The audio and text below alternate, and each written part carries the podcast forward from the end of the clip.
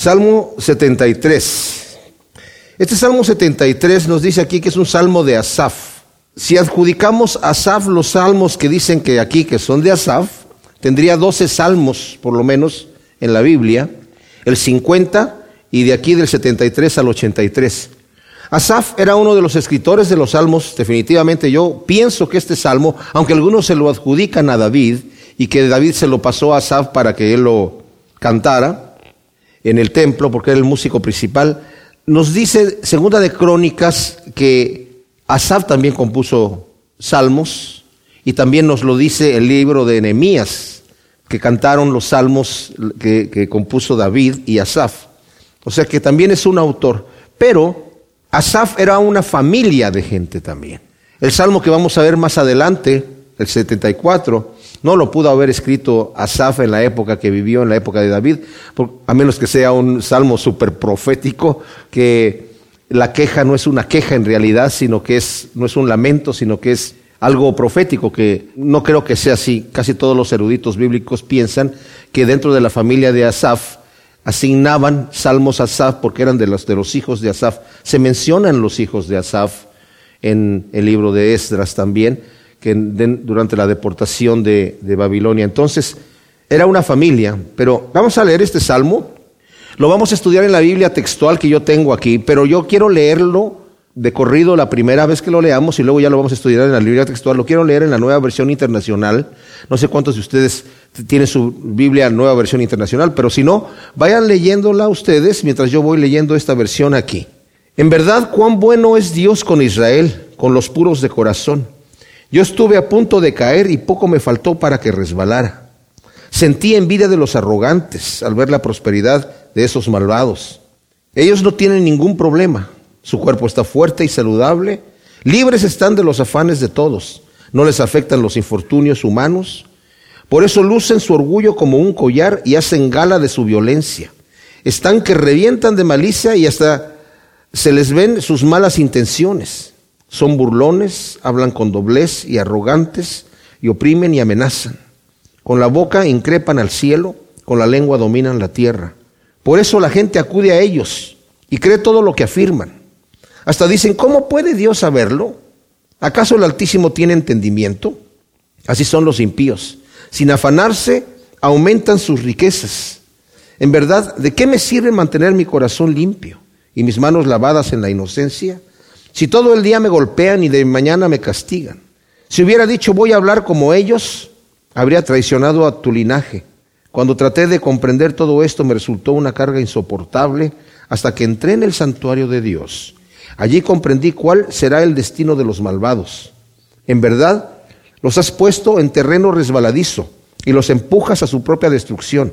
En un instante serán destruidos, totalmente consumidos por el terror. Como quien despierta de un sueño, así Señor, cuando tú te levantes, desecharás su falsa apariencia. Se me afligía el corazón y se me amargaba el ánimo por mi necedad e ignorancia. Me porté contigo como una bestia. Pero yo siempre estoy contigo, pues tú me sostienes de la mano derecha, me guías con tu consejo, y más tarde me acogerás en gloria. ¿A quién tengo en el cielo sino a ti? Si estoy contigo ya nada quiero en la tierra. Podrán desfallecer mi cuerpo y mi espíritu, pero Dios fortalece mi corazón. Él es mi herencia eterna. Perecerán los que se alejen de ti. Tú destruyes a los que te son infieles. Para mí, el bien es estar cerca de Dios. He hecho del Señor soberano mi refugio para contar todas sus obras. Ahora, ¿por qué dije yo que no creo yo que este salmo lo pudo haber escrito David? Porque David era el rey de Israel.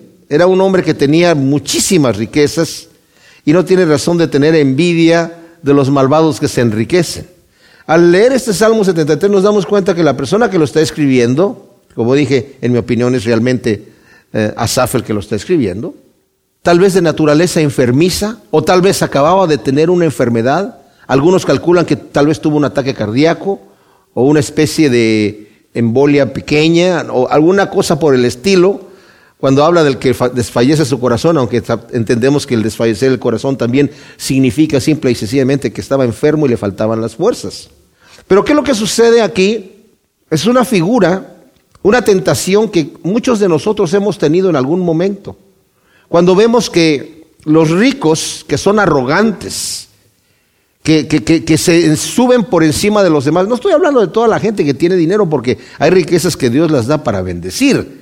Abraham era sumamente rico y también Job era sumamente rico y vemos en la Biblia muchas personas que eran eh, ricas pero que sabían utilizar sus riquezas. Pablo dice, di a los ricos de este mundo que no sean soberbios, sino que sean generosos. O sea, hay manera de, de, administrar los bienes que el Señor nos da, pero la mayoría de la gente, como nos dice también Santiago, obtienen sus riquezas subiéndose por encima de los demás.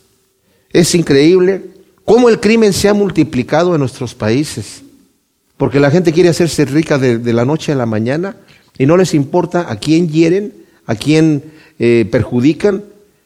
¿Y qué es lo que sucede? Que la gente que los ve que se enriquecen inmediatamente, quieren hacer lo mismo. Dicen, oye, qué fácil. Rápidamente, el tipo ya está manejando un auto último modelo, carísimo, y tiene muchísimo dinero para gastar en lo que se le pega la gana. Y yo estoy limpiando mi corazón para servir al Señor y estoy viviendo en aflicción. A veces pensamos que la ley debiera ser, si yo me porto bien, Dios me debe de tratar bien y me debo de, debe de bendecirme y yo debo de estar tranquilísimo. ¿Por qué estoy padeciendo necesidad si realmente estoy sirviendo a Dios? ¿Por qué no me bendice Dios? Y a veces pensamos que Dios es injusto. Y cada vez que nosotros le preguntamos a Dios, ¿por qué estás haciendo esto? En otras palabras le estamos diciendo, Señor, yo en tu lugar haría un mejor papel. Qué terrible, ¿verdad? Y así estaba. Asaf aquí, el escritor del Salmo 73. Pero fíjense que empieza con el primer versículo, porque él ya pasó por esto y ahora escribe acerca de su experiencia. Él no fue escribiendo esto poco a poquito y, de repente, ah, ok, me di cuenta, acabo de entrar en el santuario de Dios y ahora voy a escribir el siguiente versículo. Esto lo está escribiendo después que pasó por esta experiencia, pero declara al principio, para que entendamos, Ciertamente Elohim es bueno para con Israel, para con los limpios de corazón. Ok, o sea, en realidad Dios sí es bueno para todos nosotros. Y Dios es santo en su providencia, permite las cosas que permite en nuestra vida y tal vez muchas de ellas no las entendemos. No entendemos por qué Dios permite una tragedia. Una prueba está bien, pero una tragedia, Señor, ¿por qué? ¿Por qué tienes que permitir esta cosa en mi vida? Y este es el asunto que Job tenía desde el inicio también. Todo el libro de Job se trata de eso, de que Job está en una prueba que Dios permite que pase, una prueba terrible, y Job no lo entiende, porque en su mente él pensaba antes y así enseñaba a la gente, porque él mismo lo dice en su libro, el que se porta bien, Dios lo bendice y lo prospera, el que se porta mal, Dios lo maldice y lo arruina. Y se encuentra si ninguno de sus bienes pierde todo, pierde a sus hijos y está sentado enfermo sobremanera, confundido. ¿Por qué Dios está permitiendo esas cosas? Y en su mismo corazón él mismo declara, yo quiero saber por qué Dios me está haciendo esto. Yo quisiera sentarme y que me explique. Pero ¿quién soy yo para que Dios me hable de esa manera? Los amigos que vienen a visitarlo piensan igual que Job. Es lo lógico. Job, si tú te portas bien, Dios te bendice. Si te portas mal, Dios te maldice y te arruina. Te estás arruinado, algo hiciste mal. Y Job dice, yo no he hecho nada. Pero estás mal. La lógica es así. Y a veces así pensamos nosotros. Señor, si me estoy portando bien, ¿por qué me está yendo mal? Hay gente que llega al camino del Señor, está pasando por problemas, pero problemas tal vez pequeños. Y llega delante del Señor y el Señor lo levanta, pero a veces empieza a tener problemas peores. Y es muy común. Oye, cuando yo no andaba con el Señor todo me iba bien, no me pasaba nada. Ahora que ya me estoy acercando al Señor, empiezan a venir los batazos, empiezan a venir los golpes, empiezan a venir todas estas situaciones. No sé qué voy a hacer con esta situación. Pero ¿saben qué? En realidad yo les digo una cosa. Satanás está tranquilo cuando nosotros no estamos caminando con el Señor. Y se va a poner inmediatamente en nuestra contra cuando estamos caminando con el Señor. El Señor nos dijo, la semilla es sembrada, una cae junto al camino, que es aquella persona que escucha la palabra pero no la entiende y el enemigo la arrebata.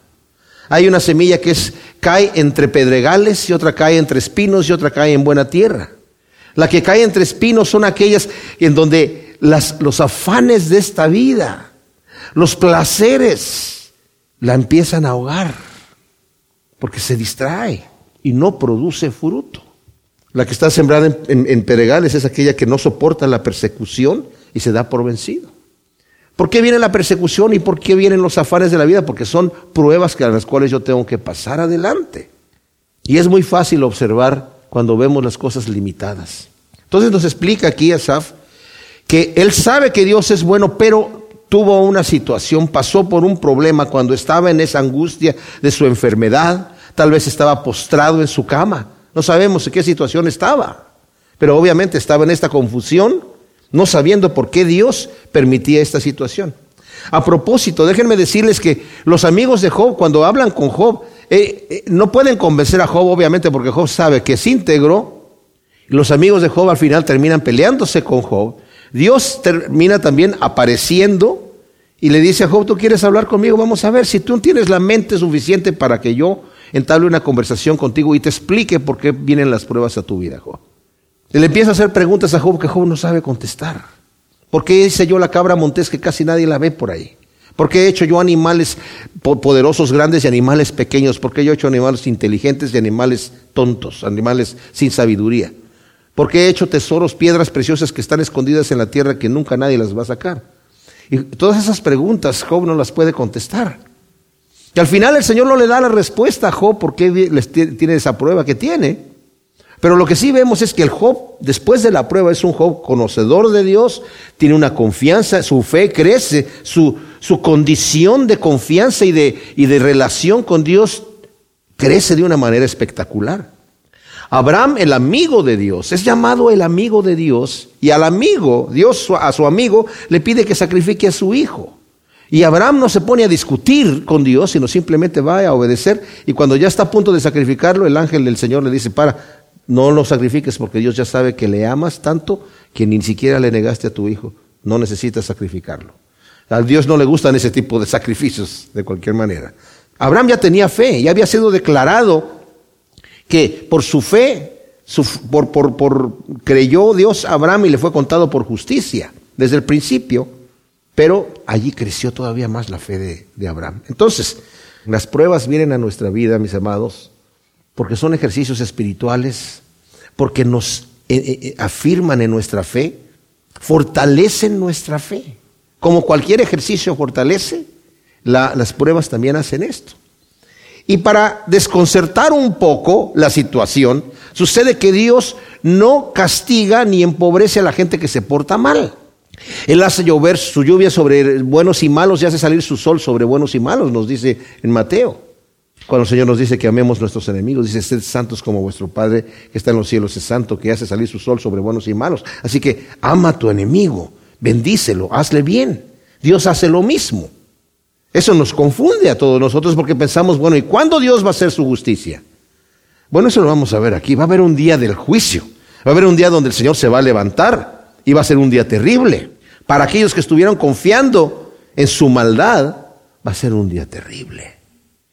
Pero dice aquí, en cuanto a mí casi se deslizaron mis pies, por poco resbalaron mis pasos, porque tuve envidia de los soberbios viendo la prosperidad de los malignos. O sea, casi resbalé.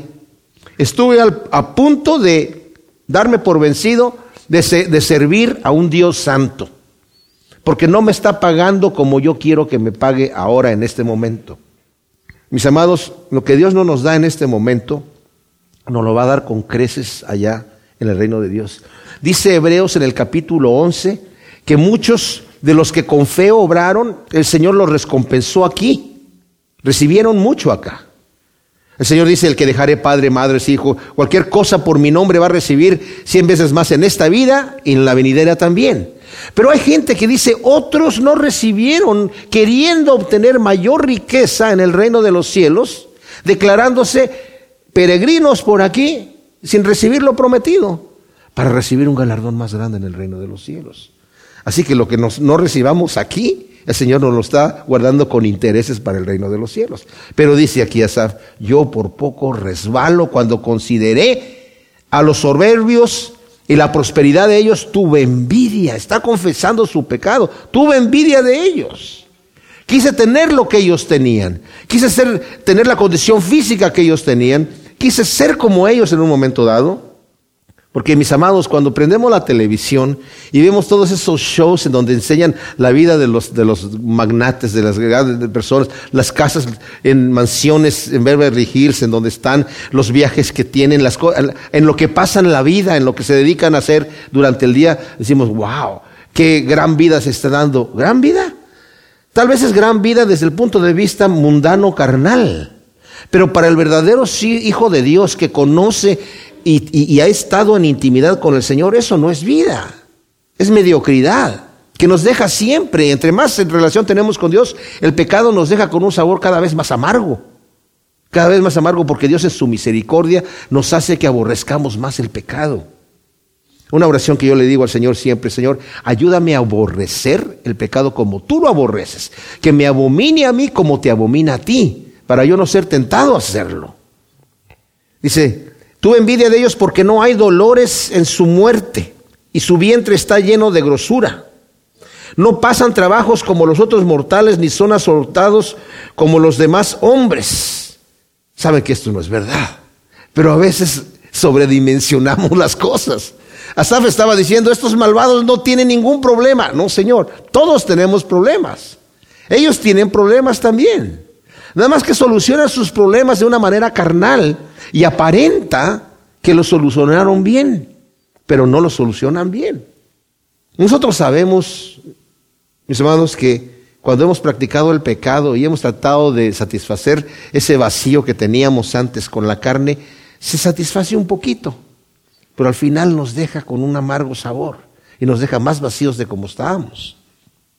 Como dijo Salomón, yo descubrí que no importa lo que yo quisiera hacer para llenar ese vacío, todo era vano todo era vanidad. Aunque quise tener más dinero, aunque quise tener más fama, quise tener más sabiduría, quise tener más placeres, quise hacer todas estas cosas que el, hombre carnal quiere, dice todo fue en vano. Y descubrí que lo mismo disfruta el que no lo tiene que el que lo tiene. Por lo que la soberbia, dice el versículo 6, los ciñe cual collar, como un manto se visten de violencia. Eso es terrible. Como un manto se visten de violencia. Como dije, la violencia en nuestros países, mis amados, es terrible. ¿Quién va a envidiar una cosa así, realmente? Pues Asaf estaba envidiando eso. Estaba envidiando a estos hombres. Ah, no, me lo, no, lo tengo, te lo quito. Ahora es mío. Y ya lo tiene. Nada más tuvo que quitárselo a este. Y si no te mato. Ah, ya lo tiene. Y, podemos pensar, pero ¿cómo, ¿cómo, un siervo como Asaf va a tener una tentación así? Porque somos hombres de carne y hueso. Somos hombres de carne y hueso. Y dice aquí, los ojos se les saltan de gordura y logran sus creces con antojos del corazón. Se burlan y hablan con maldad, con altanería, planean la opresión. Fíjese, con altanería planean su opresión, planean su ataque, planean cómo derribar al justo, cómo quitarle lo suyo para quedarse ellos con él. Ponen su boca en el cielo, pero su lengua se arrastra por la tierra. O sea, hablan en contra de Dios hablan en contra de Dios sin ningún temor y su lengua se arrastra sobre por la tierra. Por eso mi pueblo va hacia ellos y bebe sus aguas abundantemente. Y dicen, ¿cómo puede él saberlo? ¿Hay conocimiento en el león o en Dios? O sea, mi pueblo sin sabiduría dicen, wow, qué hombres tan tremendos. ¿Cómo se enriquecieron? Ellos sí saben hacer las cosas. Ellos sí saben cómo subirse por encima de los demás para tener éxito en la vida. Porque saben, mis amados, la humildad y la mansedumbre son virtudes que el mundo no aprecia. Las tiene como debilidades de carácter. Son virtudes que el mundo no aprecia. ¿Qué es lo que aprecia? La prepotencia, el orgullo. El, mostrarse, levanta es terrible que esto ha entrado en la iglesia. Antes andábamos todos así, cabizbajos, todos los hispanos andábamos así. No, somos hijos del rey, levanta la cabeza y ponte en alto. Y somos grandes guerreros y adelante y declara y, vas a empezar a poseer la tierra. Wow, ¿así? No así. ¿Quiénes son los que poseen la tierra? Los pobres en espíritu, los humildes, los mansos. Pero mi pueblo dice, va hacia ellos He aquí, dice el versículo 12, así son los malvados y sin ser turbados incrementan su riqueza. Tampoco es cierto eso, que no sean turbados, pero así se ve. Entonces, piensa él, ¿en vano he limpiado mi corazón y lavado mis manos en inocencia? Pues yo soy azotado todo el día y mi castigo viene cada mañana. Pero si dijera yo, hablaré como ellos, he aquí, la generación de tus hijos, a ellos sería yo infiel. ¿Por qué? Pues porque estoy de parte, sirviendo en el santuario. Meditaba pues para entender esto y resultaba ardua tarea ante mis ojos, claro. Entender por qué Dios permite estas cosas es un trabajo duro. Hasta que entrando en el santuario de Dios percibí el fin de ellos. O sea, en el momento que entré en el santuario de Dios lo vi desde la perspectiva que Dios los ve, bajo el ente divino, bajo el ente eterno, mis hermanos. Bajo el ente eterno. Vi el fin de ellos. Ciertamente los has puesto en deslizaderos y harás que caigan en la destrucción. Cómo fueron asolados de repente, cómo perecieron consumidos de terrores. Como al despertar del sueño, así Adonai, cuando tú despiertes, despreciarás sus apariencias. No quiere decir que Dios está dormido. Es una forma poética de decir, ellos van a despertar del sueño de la muerte y se van a encontrar delante de un Dios santo para ser juzgados y van a tener que dar cuentas. Y yo les digo una cosa, mis amados, en ese momento las cosas cambian radicalmente. El joven rico que no quiso seguir al Señor porque tenía muchas riquezas, yo les aseguro que en este momento está arrepentidísimo de no haber nacido pobre y poder haber seguido al Señor sin tener ese, ese, ese obstáculo, porque en este momento la eternidad la tiene enfrente. Cuando mi corazón se exacerbaba y sentía traspasados mis riñones, era entonces torpe e ignorante como una bestia ante ti. Wow. O sea, está reconociendo su condición. Era yo como un animal al considerar estas cosas. No estaba viendo las cosas rectamente. Pero aún así tienen la confianza de decir, Señor, tú me conoces como yo soy, nunca me has abandonado, aún, fíjese lo que va a declarar ahorita este Señor, aún siendo yo como una bestia, que dice el siguiente versículo, con todo yo siempre estoy contigo y tú sostienes mi diestra. Tú me llevas de la mano, Señor. Aunque yo estuve como una bestia ahí refunfuñando y diciendo, tú en ese momento tú me seguías llevando de la mano derecha, de mi diestra. Me guiarás con tu consejo y después me recibirás en gloria. Ahí está la esperanza. Eso fue lo que yo medité entrando en tu santuario. Y es mi oración, mis amados, que cuando venimos aquí a reunirnos como iglesia, podamos despojarnos de esas cosas y ver las cosas en la perspectiva correcta delante de Dios y salir de aquí diciendo, wow, Ahora veo las cosas de otra manera. Ahora veo mi problema como un problema chico porque no tiene nada que ver. Estoy de paso aquí y me espera una gloria eterna con el Señor. Qué tremendo, ¿verdad? Y esto tremendo. ¿A quién tengo yo en los cielos? Pues a ti, Señor. Y fuera de ti Nada deseo en la tierra. Ese es mi deseo también. Espero que sea el deseo de todos nosotros. No quiero otra cosa más que a ti, Señor. Y nada, nada más que eso. No me interesa ninguna otra cosa. Mi carne y mi corazón desfallecen, pero la roca de mi salvación y mi porción es Elohim para siempre. Yo estoy enfermo ahora, estoy postrado, pero tú eres mi roca y mi salvación. Así que ahora no voy a poner la mirada en mí, la voy a poner en ti. Porque he aquí los que se alejan de ti perecerán. Tú destruirás a todo aquel que se prostituye apartándose de ti. Fíjense, se prostituye apartándose de ti. En cuanto a mí, la proximidad de Elohim es mi dicha. O sea que estar cerca del Señor es mi delicia. Y a Yahvé Adonai he puesto, en él he puesto mi refugio para contar todas sus obras. ¿Qué cambio vemos en, este personaje, Asaf, de con solamente encontrarse con el Señor y estar en contacto con Él? El Salmo 74 nos dice aquí que es un masquil de Asaf. Como mencioné anteriormente, este no es el mismo Asaf que acaba de escribir el Salmo 73 que acabamos de leer. Asaf era una familia y este salmo se calcula que fue escrito durante la deportación de Babilonia. Ustedes saben que el reino de David, el primer rey de, Israel fue Saúl y después David, que fue un hombre conforme al corazón de Dios. Y el Señor le prometió a David que su reino iba a permanecer para siempre, pero refiriéndose al reinado de Jesucristo, el cual siendo el Mesías se le llama el Hijo de David, que se sentará en el trono para gobernar para siempre.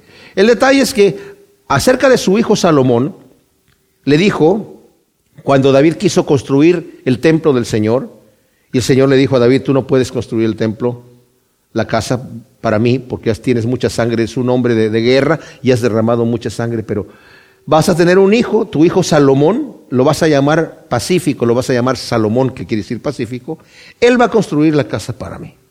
Yo voy a estar con él y voy a firmar su trono si él obedece mis mandamientos. Y si él me sigue a mí, yo voy a estar con él. Si me abandona, yo lo voy a abandonar. Salomón siguió al Señor toda su vida, pero en su vejez se apartó. Y el Señor se le apareció dos veces y él no quiso escuchar al Señor. Y como no quiso escuchar al Señor, el Señor le dijo, voy a quitar el reino de ti, pero no en tus días, por amor a tu padre David, que le prometí, pero en los días de tu hijo. Y cuando empezó a reinar, ya que murió Salomón, el hijo de Salomón que se llamaba Roboam, el Señor trajo un enemigo que dividió el reino y diez tribus se fueron con este señor, Jeroboam se llamaba este señor, y Roboam era el hijo de Salomón. Entonces Salomón se quedó con solamente dos tribus y media y el reinado se dividió. Entonces se le llamó al reinado del norte Israel y al reinado del sur Judá, aunque eran varias tribus, tal vez la mayoría de los judíos eran de Judá. Se rebelaron contra Dios los de Israel todos sus días. Jeroboam instaló otro tipo de religión porque no quiso que la gente fuera a adorar a Jerusalén, no sea que se les fueran a salir de su reinado. Entonces puso sus ídolos, su propia religión, e hizo pecar a Israel todo el tiempo. Judá, por el otro lado, algunos reyes siguieron a Dios y otros no. Entonces el Señor trajo profetas que les profetizaron, que se arrepintieran y no quisieron escuchar. Y después vino a Siria y se llevó a los de Israel. Terminó Israel, invadieron Israel, trajeron otras gentes, se llevaron a, los, israelitas y trajeron otras gentes que poblaran ahí y que se les llamó después samaritanos. Era una eh, gente mezclada, con su religión mezclada, adoraban al Señor un poco y también a sus ídolos. Y Judá, observando todo eso, no se arrepintió, siguió también pecando. Entonces vino también el juicio del Señor sobre Judá y trajo a Nabucodonosor, que se le llevó a los judíos, se los llevó cautivos, ponía reyes allí, o sea, había una deportación de gente y luego ponía reyes a gobernar, y estos reyes se empezaron a rebelar también, aunque ya habían sido vencidos. Al final, con la poca paciencia que tenía Nabucodonosor, llegó y destruyó completamente Jerusalén, como había estado profetizado. Derribaron el templo completamente, lo quemaron, quemaron toda la ciudad, derribaron los muros, se terminó. Desde ahí se terminó. Y fueron deportados por 70 años. Más adelante, durante el reinado de Ciro, empezaron a llegar gente que empezaron a llegar a Israel a volverla a poblar por mandato del rey Ciro, que era un eh, rey medo-persa que después ellos conquistaron a Babilonia. Se cree que este salmo está escrito en esa época. Algunos dicen que tal vez es una época posterior, pero realmente no hay argumento para eso. Esta es la época en la que se cree que está escrito. Dice, oh Elohim, ¿por qué nos has desechado para siempre? ¿Por qué humea tu ira contra las ovejas de tu prado? O sea, esta persona que está escribiendo aquí, uno de los hijos de Asaf, tal vez no tiene conocimiento de la profecía que escribió Jeremías en donde dijo que la deportación iba a durar solamente 70 años en Babilonia. Notemos, dije que unos habían sido deportados antes por los asirios, ya se los habían llevado. Y los otros fueron deportados a Babilonia. Después Ciro permitió que regresaran, y como ellos ya habían conquistado también otras naciones, me imagino que también dijeron que judíos de otros lugares también llegaran, pero como la mayoría eran la, tribu de Judá que se había ido a Babilonia, por eso adquirieron el nombre de judíos. Y esta persona aquí tal vez no sabía, el, el escritor del Salmo 74, no sabía o no estaba muy bien enterado de la profecía de Jeremías que dice, 70 años van a estar aquí y luego yo los voy a regresar a la tierra nuevamente. Porque está diciendo, Señor, eso, es lo que va a suceder. ¿Ya nos desechaste para siempre? ¿Ya estamos acá desechados? ¿Te vas a olvidar completamente de nosotros? Acuérdate de tu congregación, la que adquiriste desde tiempos antiguos, la que redimiste para hacer la tribu de tu heredad y de este monte Sión, donde has habitado. Dirige tus pasos hacia estas ruinas perpetuas y considera todo el mal que hizo el enemigo en el santuario. O sea, Señor, ve lo que pasó en el santuario, cómo lo destruyeron. Es impresionante que en la misma fecha, o sea, en el mismo mes y día que fue destruido el templo por los caldeos que vinieron de Babilonia, fue exactamente la misma mes y día que fue destruido cuando Tito invadió eh, Jerusalén. Tus adversarios vociferan en medio de tu lugar de reunión pusieron sus propios estandartes por divisa. O sea, pusieron sus banderas, llegaron y destruyeron todo y pusieron sus propias banderas diciendo aquí conquistamos todo este asunto. Se asemejan a los que alzan el hacha en la espesura del bosque y ahora con hachas y con mazos hacen trizas sus entalladuras. ¿Se imaginan? O sea, este, este templo era un templo, mis amados, que al leer la historia, el Señor le dio instrucciones, le había dado instrucciones a Moisés de cómo hacer el tabernáculo, le dijo, porque es figura de lo que hay en el cielo. También le dio instrucciones a Salomón, y David también las conocía. Y también puso sabiduría en ciertas personas que estuvieron trabajando allí. El Señor les dio la sabiduría para que el templo quedara como el Señor quería que quedara. Más adelante, cuando los reyes se prostituyeron y empezaron a adorar a otros ídolos, empezaron a hacer cambios al templo que, Dios no había ordenado. Y empezaron a meter sus propios dioses dentro del templo. Luego venía otro rey y lo reformaba y arreglaba las cosas y las dejaba más o menos como estaban antes. Y otra vez otro regresaba y volvía a hacer la misma situación y volvían a introducir los, los ídolos hasta que el Señor al final se cansó por la rebelión. Y principalmente él declara por el pecado de Manasés, el hijo de Ezequías, que derramó muchísima sangre y sangre inocente el Señor destruyó esto. Entonces, él, este, el, salmista está pensando, así como cortaban esa madera para embellecer esta casa y que estaba toda labrada con madera labrada cubierta de oro. Era una obra impresionante. Impresionante la cantidad de oro, la cantidad de maderas preciosas, de plata y de, y de, y de cosas totalmente carísimas y lujosas estaban en este templo. ¿Y qué es lo que sucede? Ahora, hachazos están derribando esas cosas. Sus entalladuras hacen trizas las entalladuras. Han prendido fuego a tu santuario y hasta los cimientos profanaron la morada de tu nombre. Cuando llegó Zorobabel a empezar a, reconstruir el templo por mandato de Ciro más adelante, tuvo que poner nuevamente los cimientos porque los, los caldeos hasta los cimientos destruyeron. Qué increíble. Y el Señor había dicho, es que yo ya, ya me harté de esta casa porque me la han profanado tanto que ya, ya me, he apartado de ella y por lo tanto va a ser destruida. Y pues el templo de, de, los judíos era el orgullo nacional de Israel. Los judíos en este momento están que se mueren por tener su templo, ¿verdad? Dijeron en su corazón, destruyámoslos de una vez y quemaron todas las sinagogas de Dios en la tierra. Ahora, por este versículo 8, muchos dicen, no pudo haber sido escrito en la época de la deportación porque no había sinagogas en aquel entonces en Israel. No existieron sinagogas sino hasta la época de, de cuando ya regresaron de la deportación empezaron a poner sinagoga. Pero sinagoga significa un lugar de reunión. Había lugares de reunión, aparte del templo, y sobre todo me imagino yo que cuando habían sido deportados a Babilonia, los judíos se reunían de alguna manera, los que eran judíos piadosos, pues tenían en un lugar que reunirse. Entonces por eso utiliza la palabra sinagogas, que significa lugar de reunión. Quemaron todos esos lugares de reuniones porque eran reuniones que se hacían para Dios. No vemos ya nuestras señales, no hay más profeta, ni hay entre nosotros quien sepa hasta cuándo. Como dije, Aquí con este versículo nos damos cuenta que el autor del Salmo 74 no estaba eh, enterado de la profecía de Jeremías que claramente dice que iban a ser 70 años. Daniel sí estaba enterado, pero Daniel vivió ya toda la época de la deportación. Todos los 70 años los vivió Daniel allí. Y él, cuando ya se acercaban los 70 años, fue cuando hizo esta famosa oración en donde pidió perdón por la nación, sabiendo que se acercaba este tiempo. Pero aquí el escritor nos está diciendo, no sabemos, no hay profeta. Sí había profetas en la deportación, pero ya había estado profetizado cuando era cuando iban a regresar, cuando lo había profetizado Jeremías, ¿verdad? ¿Hasta cuándo Elohim seguirá enfrentándonos el adversario? ¿Seguirá blasfemando tu nombre por siempre? ¿Acaso va a estar blasfemando tu nombre por siempre? ¿Por qué tú retraes tu mano? Sí, tu diestra. Extiéndela y destruyelos. Mis amados, esta es una oración que todos nosotros tenemos. Señor, ¿por qué no vengas al malvado ahora. ¿Por qué te esperas? ¿Por qué dejas que abusen del inocente? Y en este caso, bueno, está eh, quejándose el salmista. Qué increíble, mis amados, que el Señor permite que nos quejemos ante Él así. El Señor no se ofende. Muchos de los salmos dicen, ¿hasta cuándo, Señor, vas a responderme? Y el Señor dice, eh, eh, yo soy Dios, no me hables así a mí.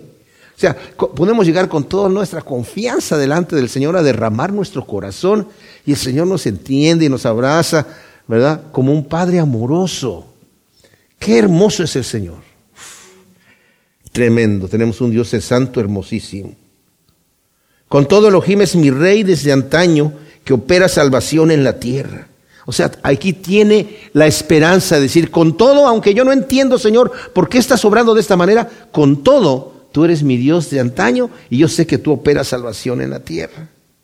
Tú dividiste el mar con tu poder, quebrantaste en las aguas las cabezas de los monstruos marinos. Tú aplastaste las cabezas del leviatán. Es una, eh, una, una, bestia mitológica, ¿verdad? Que eh, el monstruo marino.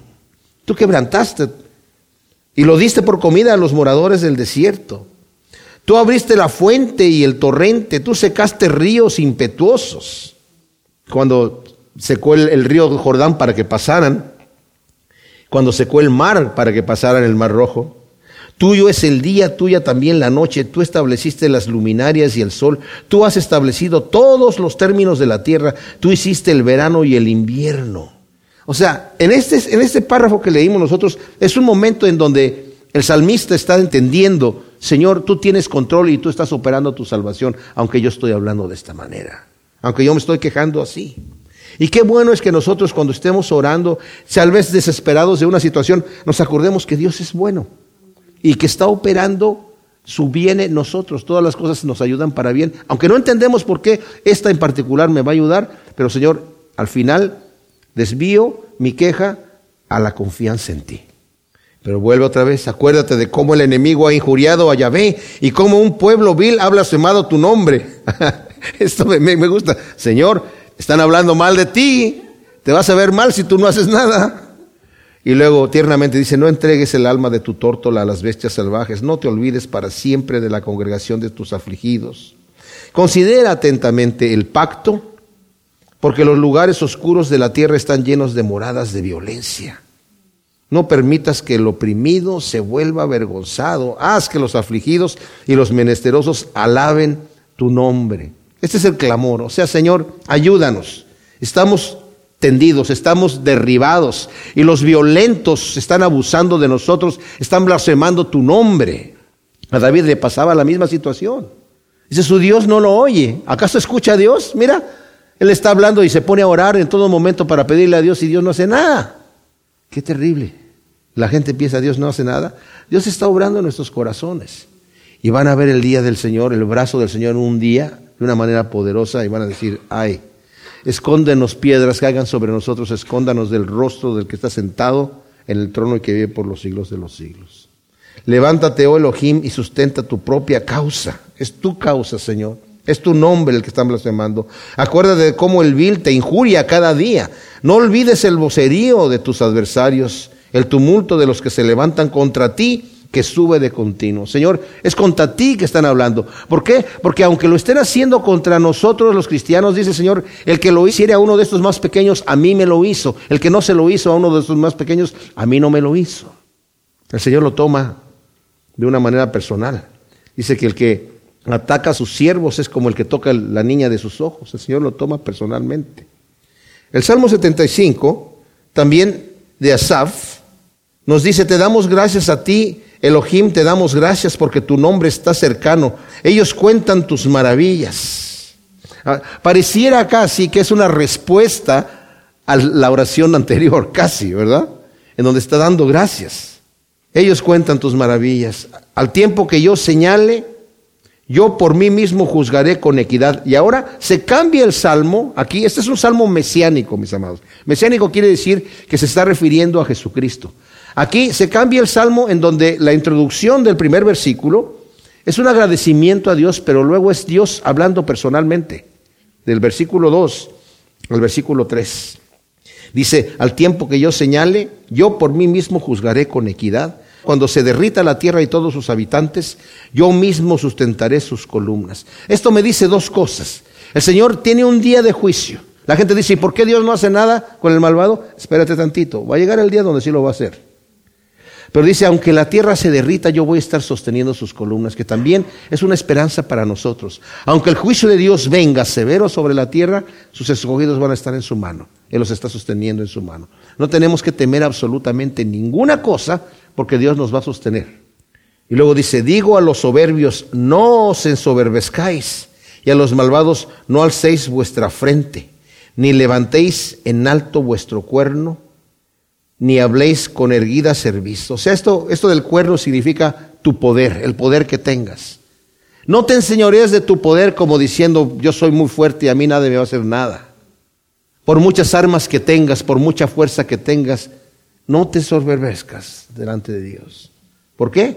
Porque ni del oriente, ni del occidente, ni del desierto viene el enaltecimiento, sino que Elohim es el juez, a este humilla y aquel enaltece. Ahora, este es un detalle importante también, ¿saben por qué? Porque el Señor dice que Él va a enaltecer al que se humilla. Humíllate delante del Señor y Él te va a enaltecer. Pero al soberbio Él lo va a abatir. Esto no quiere decir que si el Señor prospera a una persona y la enaltece, quiere decir que es porque Dios está agradando de ello.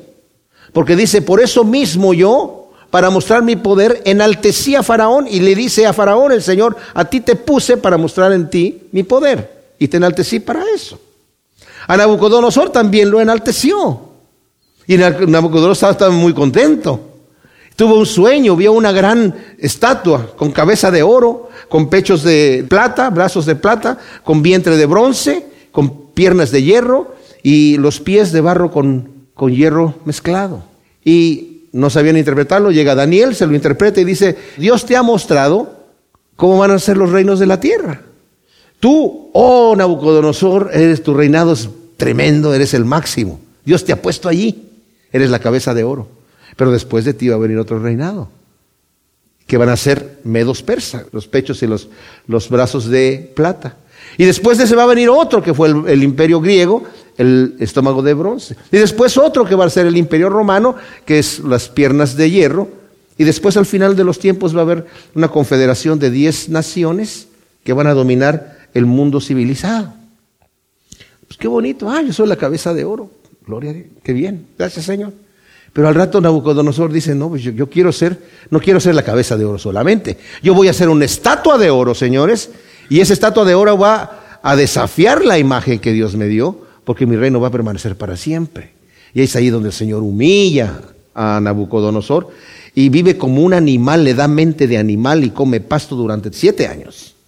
Durante siete años hasta que se arrepiente y reconoce que Dios Altísimo es el que quita y el que pone, el que enaltece y el que abate, al que Él quiere.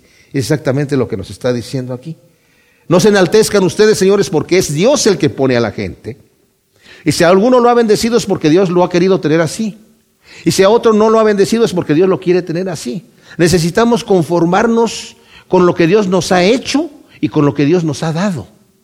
Y serle fieles con las cosas que Dios nos ha dado. Y no debemos de decir, oye, ¿y por qué aquel sí y yo no? Dice, ¿acaso le va a decir el, barro al alfarero, ¿por qué me hiciste así? La vasija le va a decir a mí, ¿por qué me hiciste así? En su providencia Dios los ha hecho así. A unos gordos, a otros flacos, a unos bonitos y a otros feos. A unos con pelo y a otros sin pelo. ¿Verdad? A unos chaparros y otros altos. De todas las maneras, colores y sabores. Necesitamos estar contentos y conformes con lo que el Señor nos ha hecho y lo que nos ha dado. Y simple y sencillamente serle fiel y esperar para aquel día donde vamos a ser transformados con un cuerpo de gloria y no va a haber más achaques de qué quejarse. Los que no tenían pelo van a tener mucho y los que tenían mucho, bueno, no sé qué les va a pasar, pero... Hay un cáliz en la mano de Yahvé y el vino fermenta lleno de mixtura. Él lo derramará y tendrá que ser sorbido hasta sus sedimentos. Todos los malvados de la tierra lo beberán. Apocalipsis nos habla de las copas de la ira. El cáliz de la ira de Dios que va a ser derramado. Y si lo van a beber los malvados hasta los sedimentos. O sea, al final va a venir el juicio de Dios hasta el final. Y en aquel día, ninguno va a poder decir es injusto el juicio que Dios está haciendo. Muchos van a ir a la gloria gozándose, sintiéndonos indignos de recibir las bendiciones que Dios nos está dando. Pero yo les digo que los malvados que se van al infierno no van a poder decir, es injusto el juicio que Dios me está haciendo. Se van a callar, no van a abrir la boca. Delante de Él se cerrará toda boca, se va a doblar toda rodilla y solamente se va a abrir la boca para declarar que Cristo es el Señor. Pero yo anunciaré por siempre y entonaré salmos al Dios de Jacob. Quebrantaré el cuerno de los malvados y el cuerno de los justos será exaltado. Ahora, yo no sé si este último versículo lo está diciendo el Señor directamente, yo quebrantaré el, cuerno, de los ciertamente Él lo va a hacer, o podría ser, y con esto sí puedo decir, tal vez este salmo podría ser de David, entregado a los hijos de Asaf para cantarlo, porque David siendo el rey, sí tiene el poder de quebrantar el cuerno de los eh, malvados y enaltecer, exaltar el de los justos. No sé. Pero está, o sea, no, no tenemos que darle muchas vueltas, simple y sencillamente saber que va a haber un juicio, que Dios va a ser justo con los justos y con los malvados. ¿Cómo queremos ver al Señor al fin del tiempo? ¿Como juez o como abogado? Eso lo decidimos nosotros aquí.